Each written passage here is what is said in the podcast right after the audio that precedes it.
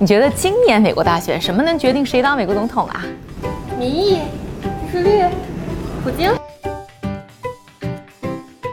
He's tweeted to say that he and his wife. He left the hospital just The briefly. president, who is still contagious, did something remarkable. He took off his mask. 都不是，那是啥呀？美国邮政呢？啥玩意儿啊？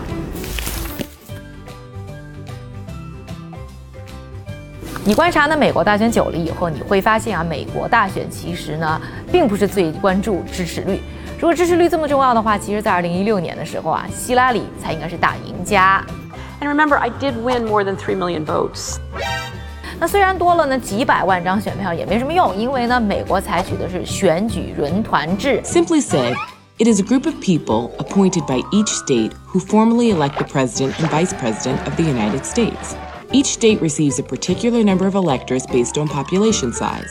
The Democratic candidate and Republican candidate are each trying to add up the electors in every state so that they surpass 270 electoral votes, or just over half of 538 votes, and win the presidency. 所以呢，虽然在美国啊讲的是一人一票，但其实每个人手中的这一票呢，并不是一样的分量。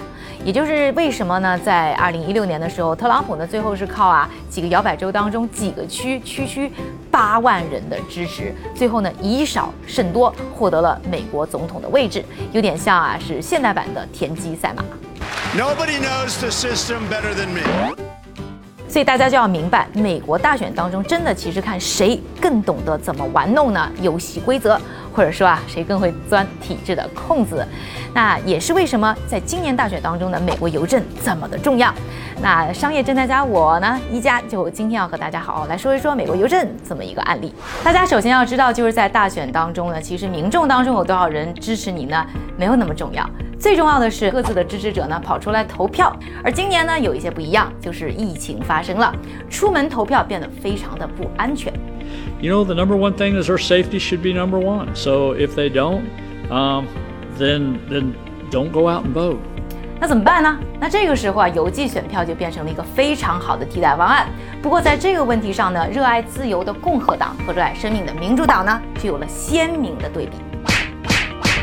那像呢，特朗普的支持者当中啊，就有三分之二的人表示呢，他们还是支持啊，要亲身跑到现场呢进行投票。I'm not afraid. If I die, I die. 但另一方面呢，像拜登的支持者当中呢，就有三分之二的人呢，觉得特殊时期还是呢邮递选票就好了。The real problem right now is public safety, and that people shouldn't have to choose between voting and their health. 也就是在这个时候呢，美国邮政呢就登上了今年美国大选舞台的 C 位，而在鸡贼的特朗普面前呢，想要赢就有了一个非常明确的策略，就是让你没办法呢邮寄你的选票。于是我们就看到啊，这个特梅普和美国邮政之间展开了一场场的 battle。在呢各个州积极准备啊，如何呢更好的提供呢邮政邮递选票服务的时候呢，这个推特狂魔特朗普呢，从四月份呢就开始呢各种发推各种的言论呢，表示啊这个邮寄选票呢太烂了，邮寄选票绝对会造成呢选举的舞弊。Mail ballots are a very dangerous thing for this country because they're cheaters. They go and collect them. They're fraudulent in many cases. The mail ballots are corrupt, in my opinion. 你没放错那片段吧？我怎么觉得他说的不是选票，是炸药呀？其实啊，这个邮寄选票在美国也不是什么新鲜事儿，在南北战争的时候就有了，而且在二战的时候呢，也是一个非常常规的操作。而且我记得在二零一六年呢，美国大选的时候呢，四个美国投票的选民当中，其实就有一个呢是通过呢这个邮寄呢把自己的选票呢交上去的。那所以呢，特朗普是没有办法去说，哎呀，你禁止你去进行呢邮递的投票，但是他可以做的是呢，是增加邮递选票的难度。这里呢就要和大家呢科普一下两个概念，一个叫做 absentee voting，另外一个叫做 universal mail-in voting，一个就是缺席者投票，一个呢是全民邮递投票。缺席者投票指的是你呀、主动要跟你的州政府说，哎呀。我这个什么什么什么原因，我不能现场去投票啦。然后呢，州政府呢看看，嗯，觉得 OK，就给你寄了一张选票，然后你再把这个选票填好，再寄回去。那另外这种刚才说到这种全民邮寄选票呢，是这州政府不管你在哪，不管你在干嘛，都给你寄上了一张选票，然后呢，你自行决定你要不要通过邮寄的方式把选票发出去。这个就好比是你下载一个 APP 再去投票，和你要用微博进行投票一样，到底哪个更容易让大家去投票呢？所以呢，特朗普呢就是想方设法啊，想让各个州呢去选择前者，就是缺席者投票，来增加呢整个邮寄投票的难度系数，来减少呢对手的票数。也是因为这件事儿啊，这个特梅普呢和很多的州啊都进行了非常激烈的博弈。I don't think it's wise to be bringing a lot of people to one location. It would endanger public health to allow thousands of people to assemble. We have every single opportunity to be safe. 虽然呢，美国邮政是一个国企啊，但它其实没有皇粮可以吃。从上个世纪七十年代开始呢，它就被要求要自负盈亏。不过曾几何时呢，其实美国邮政呢是一个挣钱的企业，直到呢互联网的出现。千万不要过分的夸大互联网的作用。其实呢，是直到呢二零零六年，美国呢出台了一个新的邮政责任与增强法案。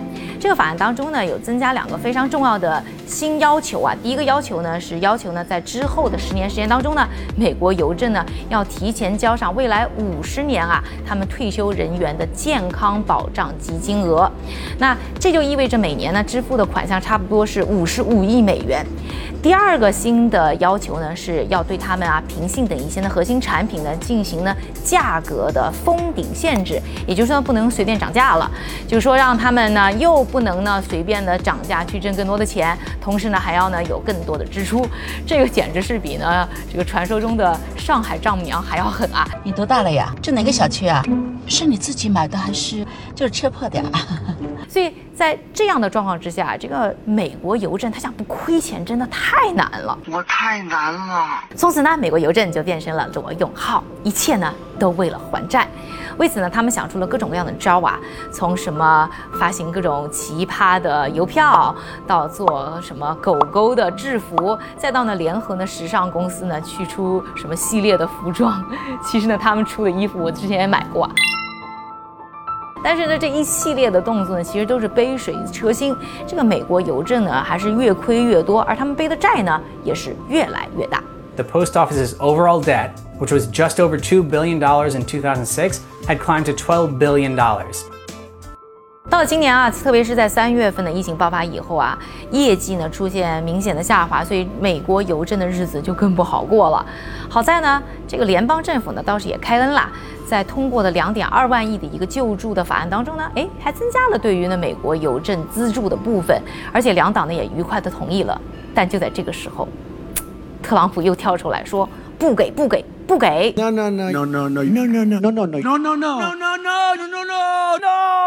啊，那他是表示，只要是说这个法案当中呢，还有给美国邮政资助的部分，他就不签字。他的原因也是非常简单的粗暴，就是认为呢，因为美国邮政呢在收和他作对的亚马逊的邮递费啊收的太低了，所以就这么呢又把这个事儿给搅黄了。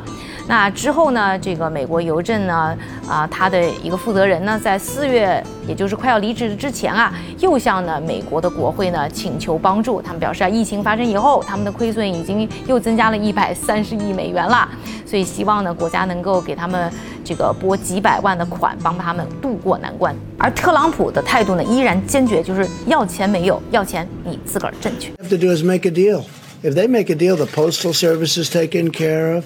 The money they need for the mail-in ballots would be taken care of. If we agree to it, that doesn't mean we're going to agree to it. 那特朗普的逻辑也是非常的简单啊，他觉得呢，只要让美国邮政穷下去，没有资源就没有办法呢去完善邮递选票这件事情，就可以呢减少呢竞争对手他获得的有效选票。那最终呢是到七月底的时候，我们才看见啊，就财政部同意呢向美国邮政呢贷款呢一百亿美元。我们先别说这个一百亿美元，其实对于美国邮政来说的话，实在这钱太少了。而且呢，要知道这还不是拨款，还是一贷款。就好像呢，你呢现在跟你妈要钱去还你的贷款，结果你妈呢不但不给钱，还给你呢开了一张信用卡。这个信用卡还是在你名下的，就是在这个欠债的路上把你越逼越远。那要知道呢，从二零零七年刚才说到那个法案开始以后啊，这个美国邮政的亏损额呢已经达到了七百八十亿美元，负债额更是达到一千六百亿美元。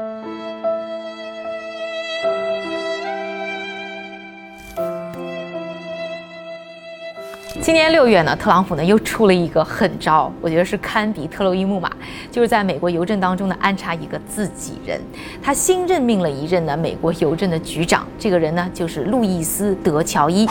这路易斯·德乔伊呢是特朗普的一个铁杆粉丝，而且呢他也是呢共和党的一个大金主，他呢向啊特朗普竞选啊以及呢共和党捐款的总额呢已经超过了两百万美元，而且呢他还专门去负责呢共和党全国代表大。会的筹款工作，那这个德乔伊呢上任了美国邮政的局长之后呢，他开始进行了一系列啊，是针对呢削减开支的改革。这改革内容包括呢，就是不让员工加班啦，什么限制呢额外的邮递啦，然后包括什么轰轰烈烈拆油桶啦，这些都是他干出来的。而这一系列呢奇葩的操作似乎只有一个目的，第一个就是让你没法寄信，另外呢就是你寄了信呢也呢不能够按时的被投递。那像什么账单啦、什么药品啦寄不到呢？啊，那还算事小。其实呢，德乔伊啊一系列改革引起的最大争议就是有可能呢会让很多的选票呢不能够按时的投递到选票点。这个呢，要知道，就是很多的选票如果不能够及时的被投递的话，就会当成废票。之前我们就说过了，呃，更多支持拜登的人呢，会选择呢邮寄他们的选票。如果很多的选票都被当废票了，那不就是特朗普更有可能有胜算，可以保住他总统的位置吗？那。民主党呢，当然也不是吃干饭的，也不坐以待毙，所以呢，就接连呢开始对德乔伊呢进行施压，也终于呢是在一个呢国会的听证会上，他开始有点松口了。We're not making any changes until after the election. 尽管如此啊，很多已经做了的改变呢，这个德乔伊也是坚决的不复原。比如说很多拆了的邮筒呢，他就是坚决不摆回去。所以我们现在还能看到呢，很多州的法院、很多州的这个 judge 呢，还在和德乔伊呢有很多法律上啊，和美国邮政有很多法律上的一些纠纷。另外，我们也看到呢，很多的大选的辩论上呢，依然大家在讨论啊，要怎么啊保证好这个呃美国邮政能够正常的投递选票，到底什么时间点？才是呢会成为废票这么一些问题。There's no evidence at all that mail-in ballots are a source of of being manipulated and cheating. At least one percent of the ballots for 2016 were invalidated. They They take them, we don't like them, we don't like them. 而和圣诞节的超大流量相比呢，其实呢，美国大选啊，这些选票投递量呢，对于呢美国邮政来说，应该是完全可以 handle 的小 case。但是不知道呢，在特朗普的一系列无底线操作之后，这个美国邮政是不是还是在大选期间能够保证呢正常的运转？那是不是这次特朗普呢还能够再钻一次呢体制的空子？当然了，不到一个月的时间呢，我们就会看到答案。而那，美国人其实最不愿意看到的呢，就是在这一场的政治斗争当中呢，美国邮政无辜躺枪，不愿意看到呢那些呢住的比较边远的，那些呢依靠呢美国邮政啊去收账单、收钱、收药啊做生意甚至社交的美国人们的利益呢受到损害。所以现在呢，拜登和民主党呢，对于呢美国邮政的这场呢捍卫保护战呢，不光呢是要保护他自己的选票，更是要考验他能不能保护好这些美国人的利益，他是不是有资格去挑战美国总统这个位置。最后，我也要为我自己拉票，就是喜欢我们视频的朋友，请一定给我点赞、关注、加转发。